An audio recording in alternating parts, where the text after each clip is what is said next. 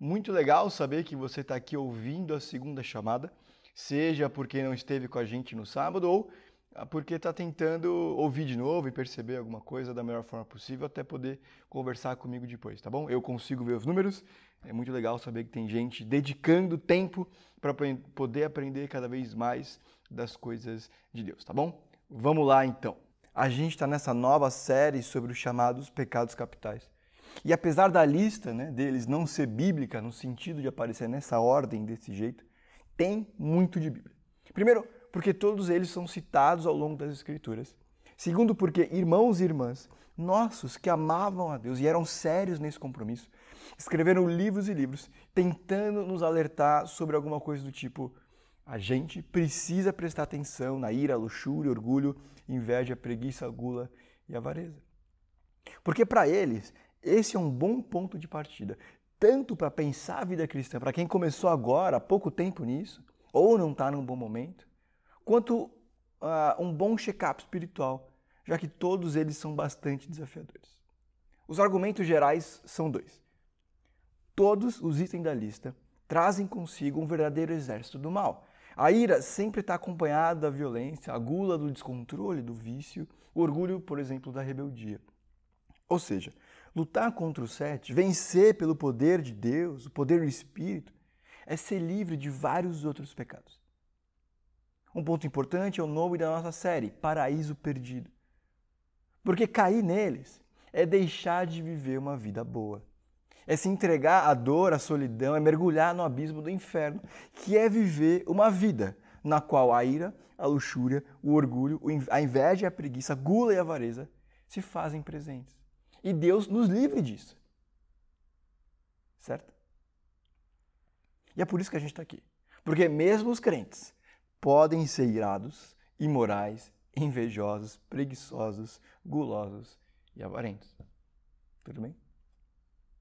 Eu nem sempre vou conseguir trazer uma lista, fazer um teste uh, com alguns exemplos aqui, mas desta vez eu consegui de novo. Deixa eu pontuar algumas situações. E você que está me ouvindo tenta adivinhar qual é o tema de hoje. Vamos lá. Uma criança é colocada numa sala cheia de brinquedos. Ela pega um dinossauro azul, tá bom? Na sequência, uma segunda criança é posicionada lá também. Qual brinquedo que ela quer? Exatamente. Vamos para a piada então. Certo dia, um anjo aparece e diz para um comerciante que lhe consideraria um desejo. Mas ele avisa que o concorrente vai receber o dobro. O dobro de tudo aquilo que ele pedir para si. O lojista pensa um pouco e depois pede para ficar cego de um olho. No livro Febre do Luxo, Robert Frank cita um estudo em que as pessoas preferem ganhar 85 mil dólares por ano num bairro que ninguém ganha mais de 75 mil, ao invés de receberem 100 mil onde todos os vizinhos recebem 120. O que você preferiria? Perguntas. Como que você reage à bênção ao sucesso dos outros? Pastores, qual ou quais são as suas primeiras reações quando uma outra igreja começa a crescer do nada? Quais são os primeiros pensamentos? Quais são as primeiras opiniões sobre aquele outro líder? Solteiros, quando o amigo desencalha, fica noivo, se casa, você fica genuinamente feliz? Ou se queixa aqui dentro? Como que a gente reage quando irmãs são abençoadas por Deus? Eu fico destacando algumas outras falhas dessa pessoa, mostrando que ela não é realmente tudo isso. Se alguém é promovido a contratado para claramente ganhar bem mais do que eu, eu provoco ou fico brincando com alguma intenção maliciosa, Existe alguém cuja tristeza me faz feliz? Por último, um e-mail que um colega recebeu. A pessoa dizendo assim: O problema é o seguinte: os pecadores, aqueles que não creem em Deus, não têm relacionamento pacífico com Ele, parecem viver vidas felizes sem Deus. Alguma coisa que por muito tempo acreditei que ninguém era capaz. Para ser honesto, eles parecem viver uma vida bastante moral até. Eu cheguei à conclusão que algumas pessoas simplesmente não estão procurando por Deus.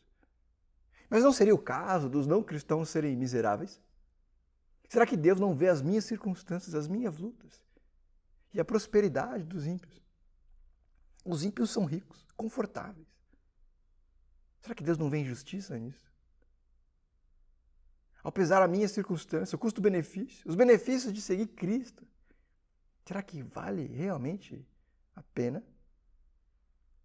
Por que manter a fé se os incrédulos parecem melhores? Qual é o tema de hoje? Inveja. Para ser justo, é possível perfeitamente dizer eu invejo as suas férias no sul da França, sem ter nenhum compromisso com o mal. Não é errado também querer para mim alguma coisa que eu não tenho. Na verdade, a gente junta dinheiro, trabalha e ora por isso, por causa dessas coisas. Eu queria antes também fazer uma pequena confissão aqui. Eu, me animei bastante com a ideia de poder olhar para os pecados capitais. Mas eu não sabia, realmente não sabia, quão desafiador seria estudar, ler e ouvir falar sobre o tema. Primeiro, porque tem muita coisa na Bíblia sobre cada um deles. Tem muito livro escrito, além da Bíblia, sobre cada um dos temas. Inveja é um exemplo de, de um tema que eu não lembrava de quantas tragédias acabou gerando, inclusive nas Bíblias. Segundo, e principal razão do meu desafio aqui, é falar dessas definições de forma que a gente possa se sentir movido por Deus a enfrentar esses pecados em nós mesmos, em mim. É fugir de uma conversa que seja um pouco zoológico, do tipo museu. Olha, essa aqui é inveja, essa aqui é a definição de inveja, essa aqui são pessoas que sofreram com inveja e causaram mal por causa da inveja. Fuja da inveja.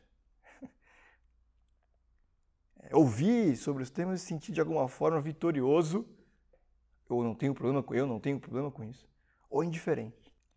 Porque o nosso coração é duro, é bem possível, é muito provável que sejamos tentados a isso. Cada um deles só foram dois até agora têm sido verdadeiras montanhas a serem escaladas. Então a pergunta é: o que torna a inveja tão ruim? O que torna o desejo de algo mal? Porque nem todo desejo é mal. Qual o custo da inveja para minha alma e relações? Por que Deus me alerta tanto? Porque tantos cristãos, irmãos e irmãs, alertaram ao longo da história de fujam, estejam atentos, resistam. E principalmente, por que eu não percebo a inveja em mim? Enfim, a inveja é a consciência dolorosa e muito ressentida de uma vantagem desfrutada pelo outro. É o desejo distorcido e corrompido. É uma comparação perversa, é uma preocupação ímpia, não com o bem ou a situação do outro, mas comigo. É raiva com a, as bênçãos do outro. É tristeza, incômodo com a felicidade alheia. Os alemães têm uma palavra para isso, é, e desculpa o alemão, né? Schadenfreude que é alegria dando. É aquele sorrisinho de canto de boca, aquela alegria interior é, que a gente sente e percebe quando alguém que a gente não gosta tanto se complica. Aquela sensação do bem feito. Demorou, mas que bom que aconteceu. Ser jovem, inclusive, causa muita inveja no dia de, nos dias de hoje. Tem muita gente que zomba, diminui e humilha os jovens. Eu queria ser jovem de novo. É, gente que diz com dor no coração que a juventude é desperdiçada nos jovens. O sábio em Provérbios diz que a inveja faz os ossos apodrecerem, Provérbios 14 e 30. 27,4 ensina que a força, a inveja é uma força poderosa, a ira é cruel, a raiva é esmagadora, mas quem pode resistir à inveja? Sócrates, o filósofo, chama a inveja de a úlcera da alma. O pastor presbiteriano Frederick Buechner Redefine inveja como o desejo ardente de que todos sejam tão mal sucedidos quanto eu. Platinga, um filósofo cristão, diz que a inveja é o motivo que leva as pessoas a fatiar a reputação de outras, depreciar suas conquistas, minimizar as virtudes e questionar as motivações. Melhor, quem matou Jesus e por quê? Por que Jesus foi morto? Quem matou Jesus? E qual foi a principal ou uma das principais motivações ou uma das mais visíveis naquele processo que a gente conhece tão bem? Marcos, capítulo 15, versículo 9 e 10. Pilatos dizendo, tá bom? Vocês querem que eu solte o rei dos judeus? Perguntou Pilatos, sabendo que foi por inveja que o chefe dos sacerdotes lhe haviam entregado Jesus. Acho eu que quando a gente pensa na morte de Jesus, a gente dificilmente lembra que a inveja era um fator tão presente. Para Pilatos, a resposta é óbvia. Jesus está sendo morto, entregue por inveja. Para usar a linguagem de João, Jesus veio para os seus, mas os seus o rejeitaram. Por quê? Por inveja. Inveja do quê? Essa é a pergunta que a gente pode responder e perceber ao longo do ministério de Jesus. O custo da inveja é muito alto. Ela é uma forma de incredulidade. Porque quando eu olho porque eu não sou ou tenho, eu me pergunto se Deus está vendo. A inveja é egoísta também, porque ela me faz o centro de todas as coisas, de todas as bênçãos que todo mundo recebe, e eu digo para mim mesmo ou para Deus, por que não eu? O orgulho olha de baixo para cima com arrogância.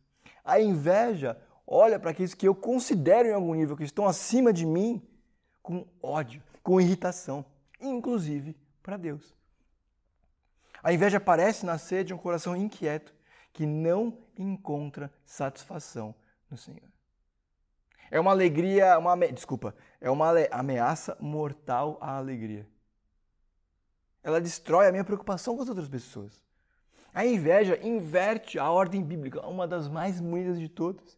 Alegrem-se com os que se alegram e chorem com os que choram, porque eu choro com os que se alegram, por causa dos que se alegram. E eu me alegro quando os outros choram. Romanos 12, 15, tá bom?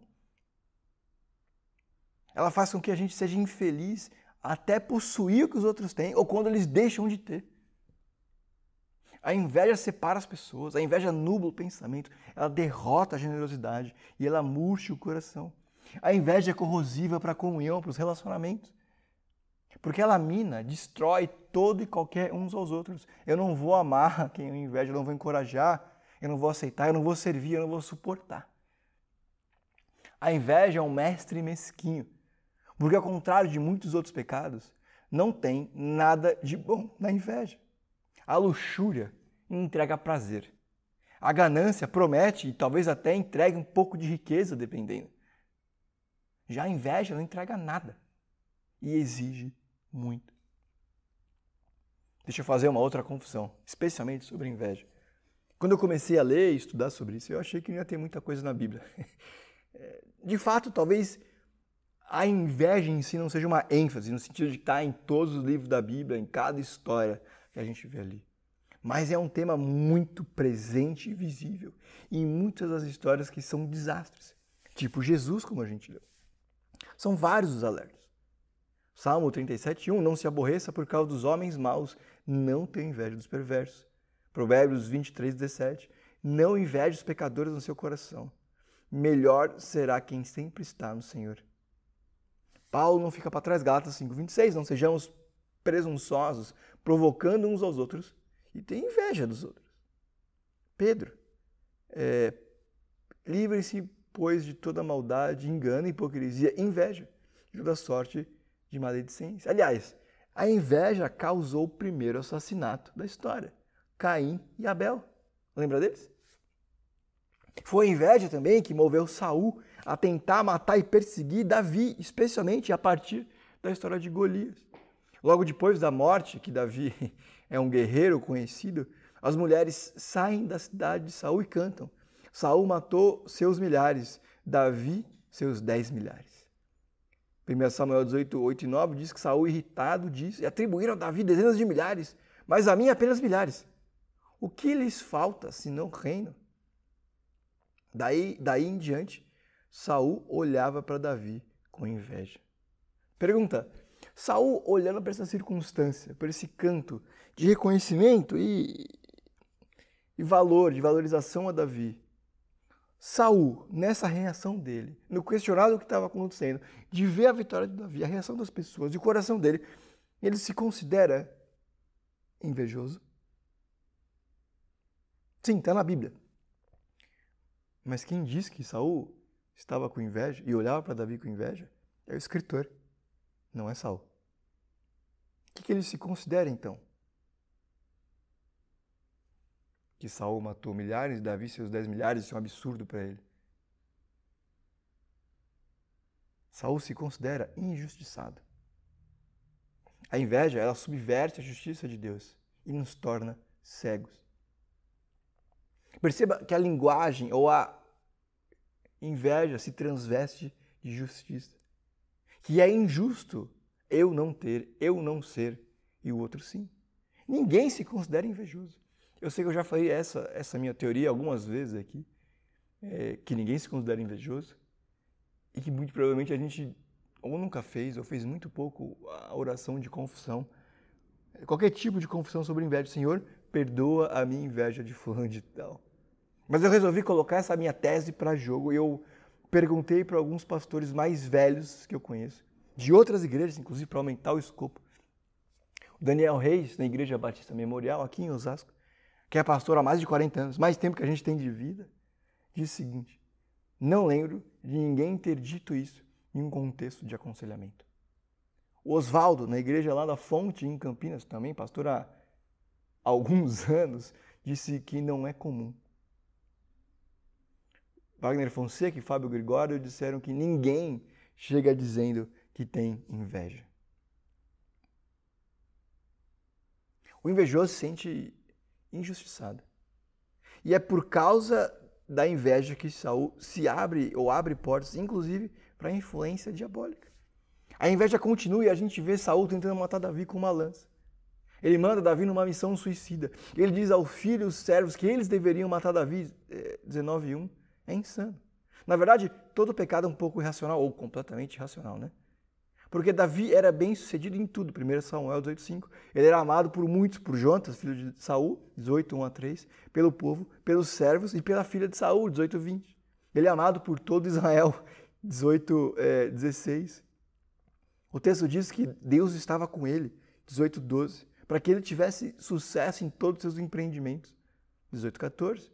Diz ainda que ele teve mais sucesso que todos os servos de Saul, de modo que seu nome foi muito estimado, 18, 30. Como que alguém pode ver a mão de Deus abençoando outra pessoa de maneira tão óbvia e se tornar um inimigo, um crítico, e um zombador. O que está acontecendo no coração dessa pessoa? Por que ela se coloca ou se mantém nessa posição? O que ela está deixando de ver, de notar ou perceber? Só mais um exemplo, tá bom? Nem os apóstolos, os discípulos de Jesus, estão livres da inveja. No finalzinho de João, Jesus diz para Pedro que ele teria uma velhice muito difícil. Então Pedro se vira e olha para João, o discípulo que Jesus amava, e diz: E ele? Para dizer o que está na Bíblia, Senhor, e este homem? No sentido de: Eu vou passar por tudo isso. E ele? Mas Jesus nos diz como quem diz a Pedro: O que, que tem você com isso? Me siga. O que eu tenho para ele, eu tenho para ele. E aqui o que eu tenho para você? Eu. isso é o suficiente. Aqui tem um ponto interessante. Pedro não teve inveja na transfiguração vendo Elias e Moisés com Jesus. Ele não teve inveja quando João batizou Jesus. A inveja opera perto de casa. A gente inveja os que são como a gente, do mesmo tamanho. A maioria dos pastores não se ressente do John Piper do Tim Keller. Ninguém se incomoda com o sucesso deles. O perigo são os pares. Joseph Heller diz que não há decepção tão entorpecente como alguém não melhor do que você conseguindo mais. Eu queria investir os nossos últimos minutos aqui olhando para o Salmo 73. Tá bom? Vamos lá, Salmo 73. Diz assim: Certamente Deus é bom para Israel, para os puros de coração. Quanto a mim, os meus pés tropeçaram, por pouco não escorreguei pois tive inveja dos arrogantes quando vi a prosperidade desses ímpios. Eles não passam por sofrimento, têm um corpo saudável e forte. Estão livres dos fardos de todos, não são atingidos por doenças como os outros homens. Por isso, o orgulho lhes serve de colar. Se vestem de violência, do seu íntimo brota maldade, da sua mente transbordam maquinações. Eles zombam e falam com más intenções. Em sua arrogância, ameaçam com opressão. Com a boca, arrogam a si os céus e com a língua se apossam da terra. Por isso, o seu povo se volta contra eles e bebem suas palavras até saciar-se. Eles dizem: Como saberá Deus? Terá conhecimento do Altíssimo? Assim são os ímpios. Sempre despreocupados aumentam suas riquezas. Certamente foi inútil manter puro o coração e levar a mão, lavar as mãos da inocência, pois o dia inteiro sou afligido e todas as manhãs sou castigado. A gente para aqui no 14 rapidinho e a pergunta é importante: o que está acontecendo? Pelo que? Qual motivo está levando o salmista a afirmar essas coisas e sentir isso tudo? Ele abre o salmo dizendo que por pouco não escorregou e foi por causa da inveja. Tudo isso que está acontecendo é verdadeiro. Os ímpios têm prosperado, ele tem sofrido, ele tem sido perseguido, tem faltado para ele, na perspectiva, algumas coisas que ele deveria ter que os outros têm. Ele não tem a paz que aqueles que não conhecem a Deus desfrutam. As riquezas deles aumentam. E ele sofre. E ele sofre. E aí o texto continua a partir do 15. Se eu tivesse dito, falarei com eles, teria traído os teus filhos. Quando eu tentei entender tudo isso, achei muito difícil para mim até que entrei no santuário de Deus. E então compreendi o destino dos ímpios. Certamente os põe em terreno escorregadio e os fazes cair em ruína. Como são destruídos de repente, completamente tomados de pavor. São como um sonho que se vai quando a gente acorda, quando te levantares, Senhor, os fará desaparecer. Quando meu coração estava amargurado e no íntimo eu sentia inveja, agi como insensato e ignorante. Minha atitude para contigo era de um animal irracional. Contudo, sempre estou contigo. Toma minha mão direita e me sustenta. Tu me diriges com o teu conselho e depois me recebe com honra. A quem tenho a ti no céu, Senhor, senão a ti? E na terra nada mais desejo além de estar junto a ti. O meu corpo e meu coração podem fraquejar, mas Deus é a força do meu coração e a minha herança para sempre. Os que te abandonam, sem dúvida, perecerão. Tu destrói os infiéis mas para mim é bom estar perto de Deus. Fiz do soberano Senhor o meu refúgio.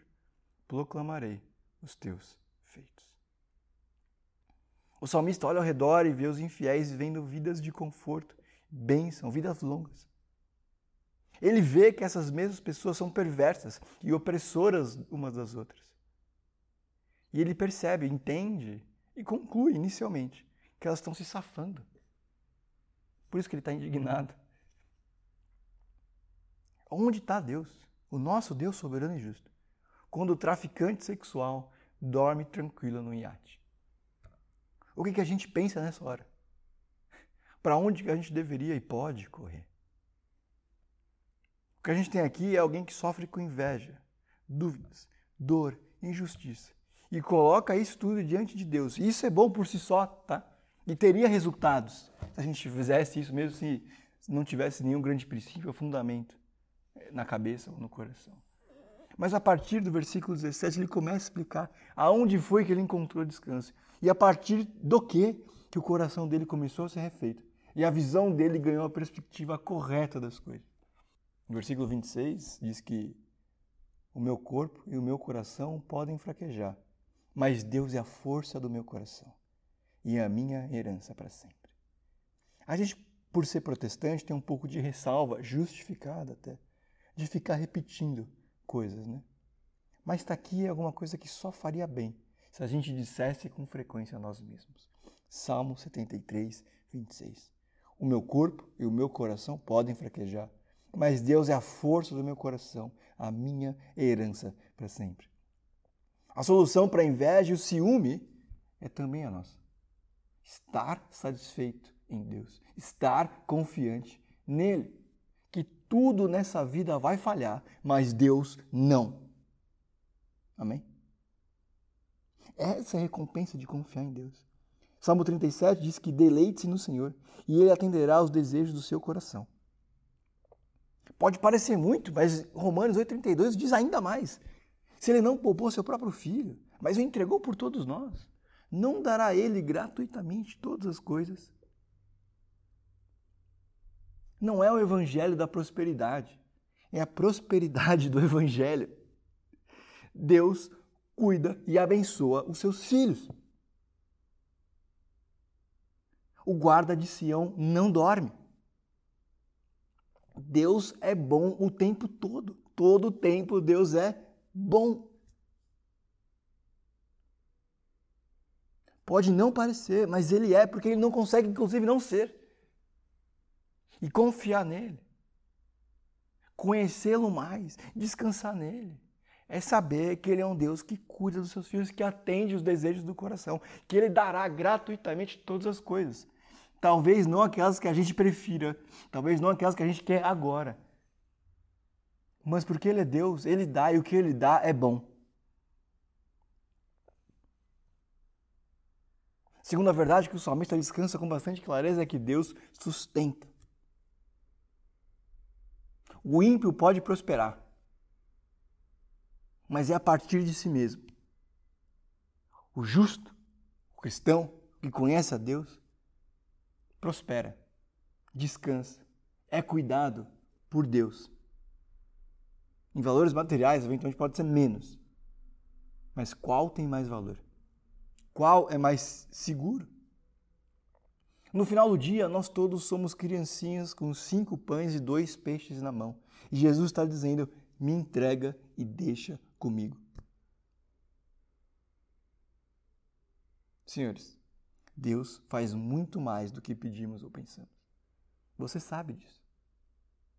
Você vive isso. Quem aqui imaginou trabalhar, por exemplo, no Fundo Soberano de Singapura? ser chefe de uma galera, morar em São Paulo, conhecer alguns países, fazer faculdade, casar também, comer com frequência coisas que a gente gosta tanto, encontrar novos amigos tão longe de casa. Deus cuida. Outra coisa, Deus vai fazer justiça. A gente precisa tomar cuidado, tá bom? Para não ter uma espécie de prazer no mal do outro celebrar a morte do ímpio, porque nem Deus tem prazer nisso, como diz em Ezequiel. Mas esse aqui é um fato bíblico. Deus vai fazer justiça. O homem mau do iate será punido. O político que explora em mente vai sofrer. Os falsos mestres serão rejeitados. Os abusadores serão julgados. Pode parecer que eles estão em vantagem, mas é porque a gente só vê o momento que dura 70, 80, 90, 100 anos. Quando surgir esse sentimento de inveja, Deus diz: espere um minuto. Você não vai querer estar no lugar dele. Eles vão murchar como grama, e aqueles que fazem a vontade de Deus permanecem para sempre.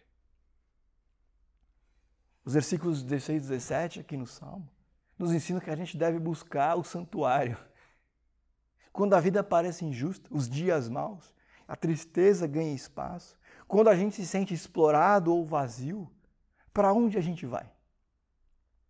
A gente mergulha no trabalho porque os resultados e a sensação de ocupado, de correria, traz alguma percepção, uma autopercepção de dignidade.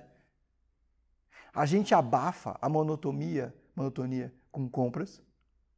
A gente acessa e usa as mídias sociais para encontrar alguma dose de autoafirmação com posts ou fotos, álcool para entorpecer as lutas, satisfação no nível sexual para silenciar as vozes que dizem que não está tudo bem.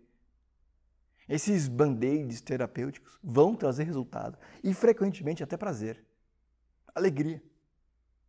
Mas como a gente sabe, não dura elas só cobrem a dor por alguns momentos. O salmista diz que encontrou na igreja, se você quiser, tá bom? Paz. Foi lá com os irmãos, no louvores, no ensino, que ele colocou os pensamentos em ordem e o coração em paz.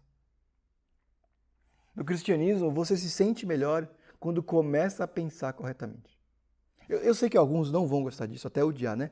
Porque não é o seu tipo de personalidade, de entender, ouvir, ler, decorar.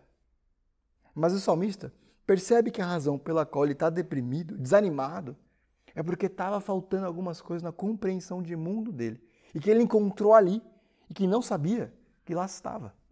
Ao trazer nossas perguntas, dúvidas, a nossa inveja a uma sala cheia do povo de Deus, somos lembrados juntos de algumas coisas que esquecemos sozinhos. Que Deus é bom, que Ele cuida, que não me falta nada e o que Ele me dá é bom.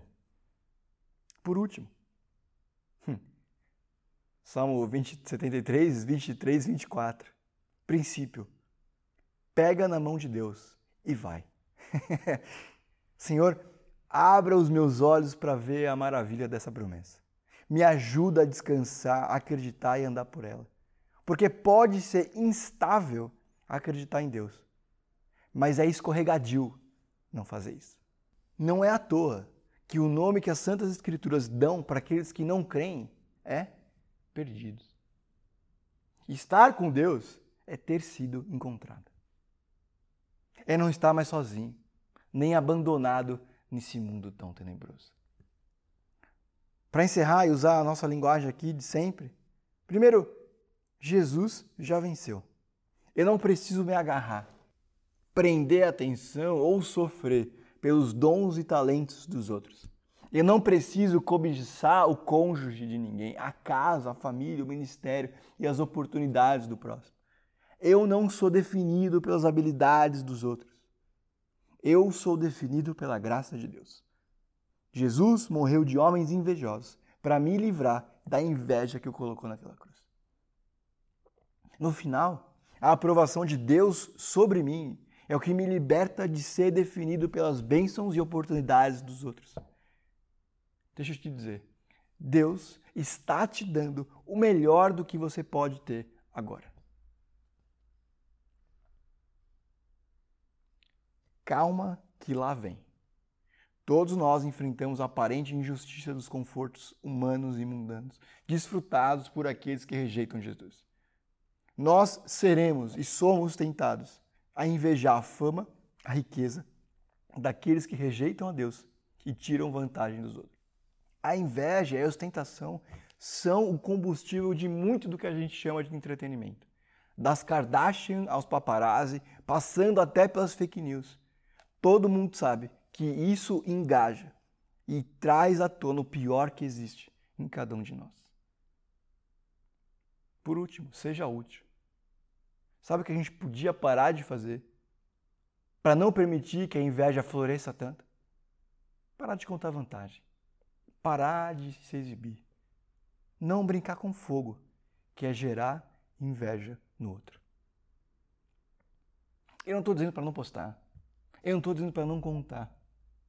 Mas postar e contar, postar e contar com discernimento.